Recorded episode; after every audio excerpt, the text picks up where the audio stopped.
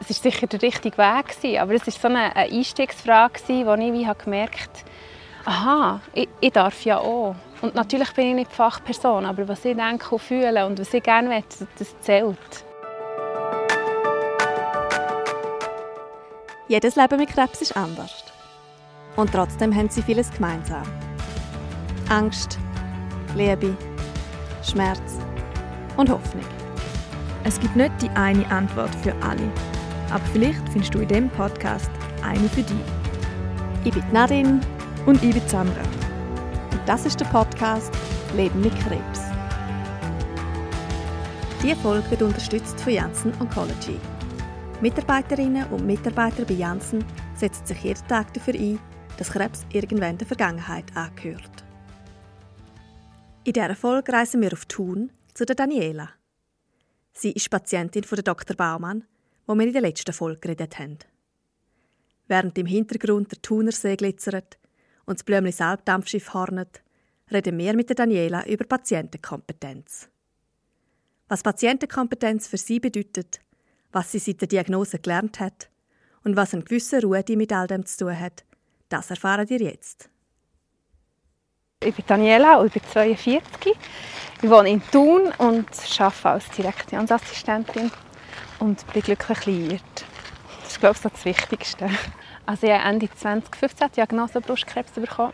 Zum Glück in einem relativ frühen Stadium. Der Tumor war nur 1 cm groß, aber sehr aggressiv. Ich bin dann sehr schnell, also innerhalb von einer Woche, operiert worden und habe dann Adjuvant, das bedeutet eigentlich noch vorsorgliche Chemotherapie gemacht, bin bestrahlt worden, hatte ein Jahr Immuntherapie gehabt und äh, noch mehrere Jahre Antihormontherapie.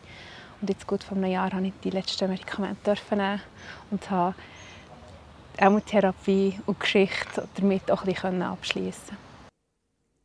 In diesen mehr als fünf Jahren hat Daniela viele Erfahrungen sammeln. Mit der Dr. Baumann als Onkologin hat sie einen regelmäßigen Austausch gehabt und hat mit ihr auch ein Patientenkompetenzgespräch geführt. Das hat ihr sehr geholfen. Sie kann darum heute ziemlich genau definieren, was Patientenkompetenz für sie bedeutet. Ich glaube, für mich bedeutet es wirklich, ähm, informiert sein, gut zu kommunizieren, achtsam sein und gut zu sich selber hören. Also wenn man dann nicht zu sich schaut, also wenn nicht während der Chemotherapie oder während der Krebstherapie, wenn dann sonst. Und einfach, ich glaube, auch auf sich vertrauen, auf sein Gefühl lernen, wieder ein bisschen herzulassen. Was, was sagt mir mein Körper?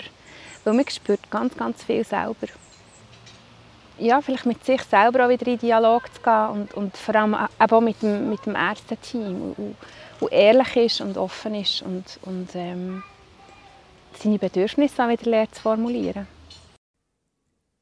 Bis das alles für Daniela so klar und eindeutig war, ist aber ein Haufen Zeit vergangen. Wo sie das erste Mal bei Dr. Baumann in der Praxis gesessen ist, ist sie noch an einem ganz anderen Punkt. Ich habe am Anfang nach der Diagnose eigentlich gesagt, ich mache keine Chemotherapie. Das, ist so, also das habe ich auch früher immer gesagt, wenn man über das Thema geredet hat, dass ich es nie machen würde. Aber auch, weil ich nicht genug Informationen hatte, also so Cases von den, von den operativen Spezialisten, die, die mich operiert haben, ja, ihr seid noch so jung, das braucht eine Chemotherapie. Und ähm, hat dann gleich gesagt, ich gehe jetzt mal zu einer Onkologin und sie hat gefragt, zu wem sie will, ob ein Mann oder eine Frau. Und ich habe dann gesagt, es ist mir gleich, ich will einfach der oder die Beste.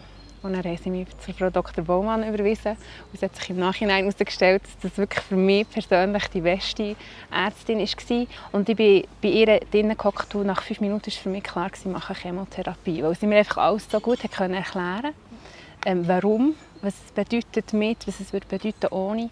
Und sie hat mir dann wirklich so zwei Regime vorgeschlagen, ein Standard, aber auch eins, das ein bisschen weniger schlecht ist, wo man zwar alle Wochen gegen eine Chemotherapie machen aber dafür auch ein bisschen weniger Nebenwirkungen hat, weil man es so fleissig tiefer dosieren kann. Ich hatte von Anfang an bei ihr wie immer eine Wahl gehabt und konnte mitentscheiden. Und so war ich immer so im Driver's Seat auch und habe in einer Situation, wo du eben Kontrolle sehr abgeben musst, immer noch gewisse Kontrolle gehabt dass man keine Wahl hat und den Ärztinnen und den Ärzten ein Stück weit ausgeliefert ist, das Gefühl kennen viele Betroffene. Daniela hat eine Erklärung dafür. Man hat sich auch nicht dafür, glaube zum Nachfragen, wenn man nicht ähm, dazu motiviert wird. Und sie hat mir noch eine spezielle Frage gestellt, ganz am Anfang. Ihr, sie hat mich gefragt, hättet ihr wollen operieren? Und dann musste ich sagen, ja, also ich hatte keine Zeit. Ich bin am Freitag habe ich die Diagnose bekommen. Es heisst, am Mittwoch werden ihr operiert. Was einerseits gut war, weil wir gar nicht zu viel Gedanken machen. Es ist alles so schnell gegangen. Aber ich konnte nie schnell überlegen, ja, ich das? Gibt es überhaupt andere Möglichkeit? Ähm, es war sicher der richtige Weg, aber es war so eine, Einstiegsfrage, wo ich wie gemerkt habe, aha, ich, ich, darf ja auch. Und natürlich bin ich nicht Fachperson, aber was ich denke und fühle und was ich gerne möchte, das zählt. Man braucht also Zeit und die richtigen Informationen, um eine Entscheidung treffen zu können. Und das darf man auch einfordern. Wenn man aber auf gewisse Informationen verzichten möchte, ist das auch in Ordnung. Jeder soll seinen eigenen Weg gehen. Das hat auch Daniela gemacht. Wobei ich auch immer ein entschieden habe, was ich für Informationen will. Also während der ersten Chemotherapie hast du zum Beispiel ähm, kommen, ähm, die Pflegenden vor, äh, vom onkologischen Ambulatorium kommen eigentlich mit Prospekten, mit Infos zu den Medikamenten und Nebenwirkungen. Und dort habe ich für mich entschieden, das wollte ich nicht. Mhm. Weil sonst, ich, ich, kenne mich, ich bin da manchmal ein Kopfmensch. Ich gehe nachher auf das Sofa und warte, dass es kommt. Darum wollte ich es lieber gar nicht wissen. Aber auch dort konnte ich das sagen und das ist völlig akzeptiert worden. Mhm. Okay. Und einfach dort die Infos bekommen, ja, auch ein bisschen, wie ich es gebraucht habe oder wie ich es wollte. Ein anderer wichtiger Punkt der Patientenkompetenz ist es auch, den für sich selber passenden Weg im Umgang mit der Krankheit zu finden. Für Daniela hat das bedeutet, den Krebs nicht als Feind zu sehen. Und zwar lustigerweise relativ schnell, weil ich das Gefühl hatte, wenn ich mich mit ihm verbünde, dann spielt er nicht gegen mich. Habe meinem Tumor auch sehr schnell einen Namen gegeben, der hat Rudi geheissen, weil Rudi ist so ein gemütlicher das ist so ein nett. Mit dem kannst du noch reden und mal einen dummen Spruch machen. Es hat wirklich mein Behandlungsteam hat den Namen angefangen übernehmen. Und ich weiss noch, ich habe das einem Narkosearzt gesagt vor der Operation. Ich aber, wenn ich ein nervös bin, dann rede ich nicht noch mehr als sonst und frage viel. Und dann habe ich mir das auch erzählt. Und nach der Operation ist einfach das Erste, was ich höre, Frau Baumann, ihr könnt aufwachen, der Rudi ist weg. Das habe ich dann ungewöhnlich gefunden. Krebs ist ja nichts Positives. Wieso ihn also mit dem gemögigen Rudi in Verbindung bringen? Aber Daniela erklärt mir, warum sie das so gemacht hat. Aber ich habe wirklich das Gefühl gehabt, ähm, wie du mir, so ich dir. Also wenn ich nicht bin, es gibt ja ganz viel, die, das ist immer Fuck Cancer und Scheisskrebs. Und das habe ich mir nie gesagt. Ich habe einfach das Gefühl gehabt, ich gebe dir keine negative Energie. Weil das ist die negative Energie um. Ich will, ich will gute Energien. Aber im Nachhinein war es völlig richtig. Weil ich ganz, ganz, ganz viel aus, dem, aus dieser Geschichte habe gelernt habe. Und, und Rudi hat, ähm, hat mein Leben völlig verändert. Aber eigentlich, unter dem Strich, wahnsinnig positiv. Sachen positiv zu sehen, fällt Daniela einfach. Sogar mit der Chemotherapie hat sie sich anfreunden ja, Chemotherapie, wo ich so Angst hatte, eigentlich vor der, ich habe irgendwann das Gefühl gehabt, im Moment ist sie ja mein bester Freund, weil sie ist das Einzige, was mein Leben, also jetzt ein bisschen, das ist jetzt sehr ähm, dramatisch gesagt, aber die Chemotherapie brauche ich jetzt zum Überleben. Also nehme ich sie in den Arm und sage, komm, tu, was du musst, und dann gehe aber wieder. Mhm. Aber ich glaube, echt zuzulassen. Und sich, also wenn ich mich dagegen wehre, kann es ja gar nicht gut kommen. Und vielleicht wäre so, ja, eben, das sind so die, die eigenen Strategien. Aber ich habe das Gefühl, gehabt, ich gehe mit äh, «Kill them with kindness». Ich gehe einfach möglichst nett auf alles zu, in der Hoffnung, es sei ja nicht. Diese Einstellung hat sie sich auch bewahren wo sie unter den Nebenwirkungen der Chemo gelitten hat. Ja, zum Beispiel, ähm, habe dann auch gleich irgendwann ähm, von Chemotherapie die Nebenwirkungen ausgedruckt und habe dann anleuchten, was ich habe. Und wenn du so zwei A4 Seiten hast und merkst dann, das sind fünf oder sechs Sachen angestrichen, in dem Moment merkst du ja, also so schlimm ist es ja gar nicht. Es könnte ja viel schlimmer sein. Also eben auch dort wieder so ein bisschen Perspektivenwechsel. Aber durch das, dass du die Achtsamkeit hast für das Thema, für, für das Thema eben Kraft schöpfen und nicht im Negativen ähm, versinken, kommen dann so, kommen dann so Strategien eigentlich wie von selber. Und auch einen spannenden Deal mit einer Eishaube hat es noch gegeben. Also zum Beispiel ähm, eine Eishaube trägt, dass sie nicht alle ähm, Haare verlieren, weil mir das so das war mir irgendwie wichtig. Gewesen. Äh, nein, einfach nicht weil stigmatisiert werden, nicht weil äh, einkaufen, die Leute sehen mir an, was ich habe.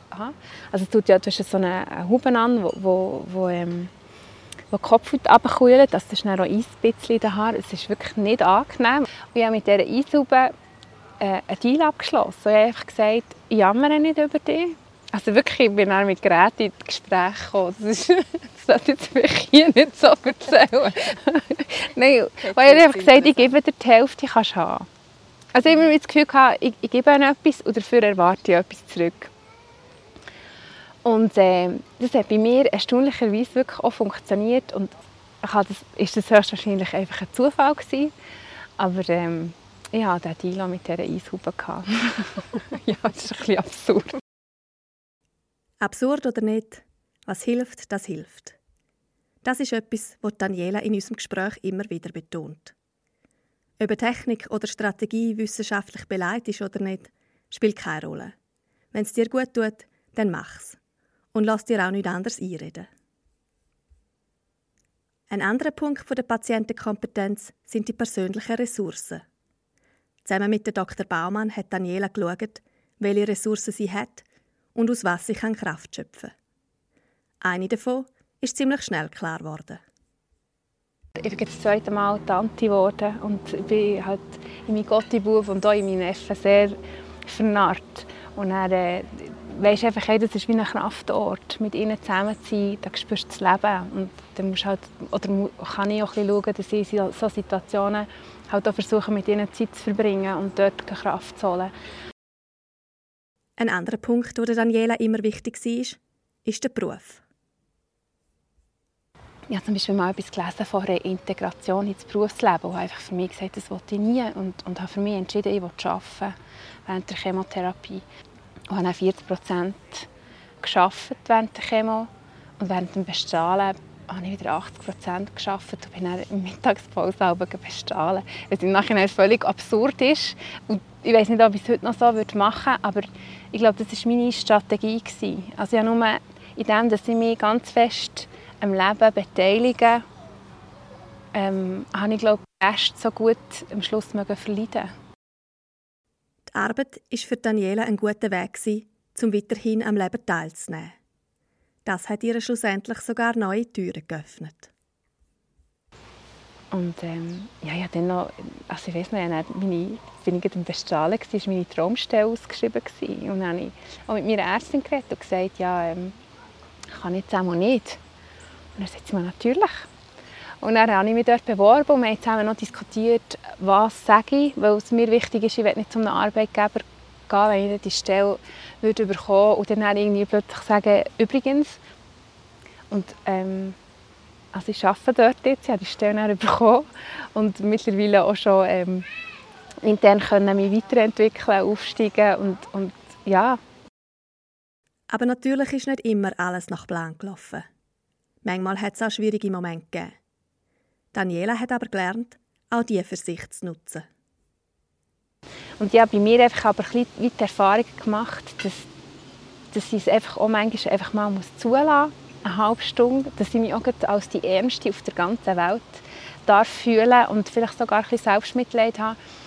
Aber dass ich aus dem zulassen, wie auch wieder Kraft bekomme. Nicht nur die eigenen persönlichen Ressourcen sind wichtig. Manchmal kann es auch helfen, auf Ressourcen aus dem Umfeld zuzugreifen. Das ist der Daniela aber gar nicht einfach gefallen. Aber ich war immer so ein die, die immer ein bisschen geschaut hat, Frau, so die Krise und, und, und bin da. Ähm, und dann habe vielleicht manchmal die Leute auch ein ausgeschlossen. Also, ich meine, ich bin allein ins Spital gefahren, ich bin allein die Diagnose holen, weil ich manchmal das Gefühl hatte, ich brauche ich muss mich auf mich konzentrieren und wenn jemand da ist, habe ich das Gefühl, ich muss noch für die Person sorgen. Einfach auch zu lernen, zuzulassen, dass andere mir helfen und lernen überhaupt um Hilfe zu bitten. Das ist so, das war so gar nicht ich und das ist auch nochmal wie so eine neue Welt. wo eben auch deine Enge ein bestärkt. Weil es ist manchmal, also ich habe aus dem aus gelernt, dass es für mein Umfeld nicht immer einfach ist, dass ich immer alles allein bewältigen will, sondern dass sie dankbar sind, wenn sie etwas machen können, jetzt unabhängig von Krankheit, sondern immer auch gerne für mich da sind, etwas, etwas mir lieb tun, wie ich es ja für sie auch mache. Dass sie die Hilfe können annehmen hat auch ihrem Umfeld geholfen. Ja, ich habe so wie gemerkt, dass ähm, zum Beispiel meine Eltern zum Teil sehr halt machtlos waren und dass es für sie, für sie extrem schlimm war. Also, ich meine, es ist glaube für alle Eltern, auch wenn die Tochter schon erwachsen ist, ähm, schwierig, wenn, wenn dein Kind krank ist. Und da hat mir auch Frau Wohlmann so ein Tipps gegeben, dass ich zum Beispiel meinen Vater ein bisschen engagieren kann. Ich habe zum Beispiel mal ihn und gefragt, ob er kommen, Staubsaugen kann. Und dass man so mit kleinen Sachen die Leute einbindet und dass sie eben für einen etwas tun können und dass das für mich eine Entlastung ist, aber B, es auch für sie hilft, weil sie eine Aufgabe übernehmen und, und können das Gefühl bekommen, dass sie einen Beitrag können leisten können. Eine andere persönliche Ressource, die Daniela geholfen hat, ist der Humor und ihre Freundinnen und Freunde. Und was mir von Anfang an ist wichtig war, und das habe ich auch durch, äh, durch mein engstes Umfeld gelernt, ist ähm, einfach zu lachen. Also weißt, du Sprüche machen und, und das finde ich so ein gutes Beispiel. Ähm, ähm, am Tag von meiner Diagnose habe ich mit einer Freundin abgemacht, nach dem Nachmittag, und die hat gesagt, ich komme so oder so. Und ich bin dann zu ihr und wir sind laufen mit ihrem Baby zumal und wir haben dort ähm, zu Nacht. Und ich hatte auch so ein bisschen, ähm, ich glaube, zwei Gläser Rotwein gehabt und bin dann noch heimgefahren. Und als ich bin heimgefahren hat sie, oder bevor ich bin hat sie gesagt, pass auf. Und ich habe dann so gesagt, ja, also ich werde jetzt wohl nicht im Autounfall sterben, an dem Tag, als ich eine Krebsdiagnose bekomme. Und dann hat sie mir so gesagt, das stimmt schon, aber du musst gleich nicht mit zu Augen fahren. Und das hat mich auch noch so, also so einen Moment gewesen, aha, ja, also ich kann ja jetzt nicht einfach alles fallen also ein bisschen im übertragenen Sinn. Ich sage jetzt, wir haben jetzt nicht viel mehr Kontakt gehabt als vorher, aber einfach zu wissen, sie sind da und man kann zusammen lachen und man kann zusammen teilhaben, das trägt halt schon auch mit. Und das Lachen ist geblieben. Bis ganz zum Schluss. Als ich meine letzte Immuntherapie hatte, sind meine Eltern mitgekommen und haben Prosecco mitgebracht. Und dann sind wir einfach das Pflegepersonal, meine Eltern, ich im Tropf mit dem Prosecco-Glas, haben auch Prosecco getrunken und gelacht. Und das, das, das darf eben auch. Also es ist nicht, es ist nicht nur Todernst. Mhm. Und das ist das, was ich so ein meine, mit dem Leben passiert. Und das soll auch. Und das hilft einem ja auch. Ja. Also du bist näher im Leben als im Tod. Nein, das. Zum Schluss fragen wir Daniela noch, was sie anderen mit auf den Weg geben möchte. Das ist eben so ein bisschen schwierig, weil ich ja so betone, es geht jeder so fest seinen individuellen Weg. Aber ich würde wirklich jedem zuerst mal so eine Ärztin wünschen, wie ich hatte. Aber dass man auch vielleicht den Mut hat, wenn man mit einem Arzt nicht so wohl ist, dass man, dass man sich auch dafür hat, mal noch zu einem anderen zu gehen, eine zweite Meinung einzuholen sondern wirklich einfach auch mal nachfragen. Und vor allem die Fragen, die einem selber beschäftigen, wenn man auf die keine Antwort bekommt, man hat das Recht auf die Antworten. Und man hat ein Recht auf einen Arzt oder Ärztin, die auf einem eingeht und auf die eigenen Bedürfnisse. Und noch mal etwas ist der Daniela wichtig zu sagen. Und ich glaube, das ist so ein, ein gutes, für mich auch jetzt so ein Learning dass, dass es gibt nicht diesen Weg und der ist richtig. Und dort muss wirklich jeder oder Mut haben, sein eigen zu gehen. Und ich habe schon am Anfang in Foren noch gelesen, um Inspirationen zu holen. Und ich glaube, das ist gut, aber man darf sich auch nicht blenden davon. Also in Foren ist meistens alles sowieso negativ. Und dann gibt es ja mittlerweile gibt so viel so auf Social Media, so Survivor-Accounts und so, die auch super sind, aber die meisten dort gehen wahnsinnig souverän mit allem um. Und dass man sich das nicht äh, wie als Vorbild nimmt oder ab sich dann fällt an zweifeln, wenn man selber nicht nur immer souverän damit umgeht oder so wie eine Räume mitnimmt. Und ähm, ja, dass man ganz, ganz fest auf sich selber lässt. Und ich wünsche eigentlich allen, dass ähm, auch bei einer, bei einer Krankheit, dass man vor allem in dieser Zeit auch das Leben sieht, weil man lebt ja derweil auch noch. Und dass man das nicht wie verpasst, sondern aus dem Leben dort wirklich auch, auch schöpft.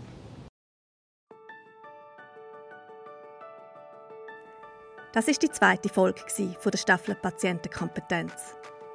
Nächstes Mal reden wir mit dem David. Er hat einen seltenen neuroendokrinen Tumor. Wir reden mit ihm über Entscheidungsfindung und die schwierige Abwägung zwischen Lebensqualität und Therapieerfolg. Wir freuen uns, wenn ihr das nächste Mal wieder reinlasst. Bis bald und passt auf euch auf.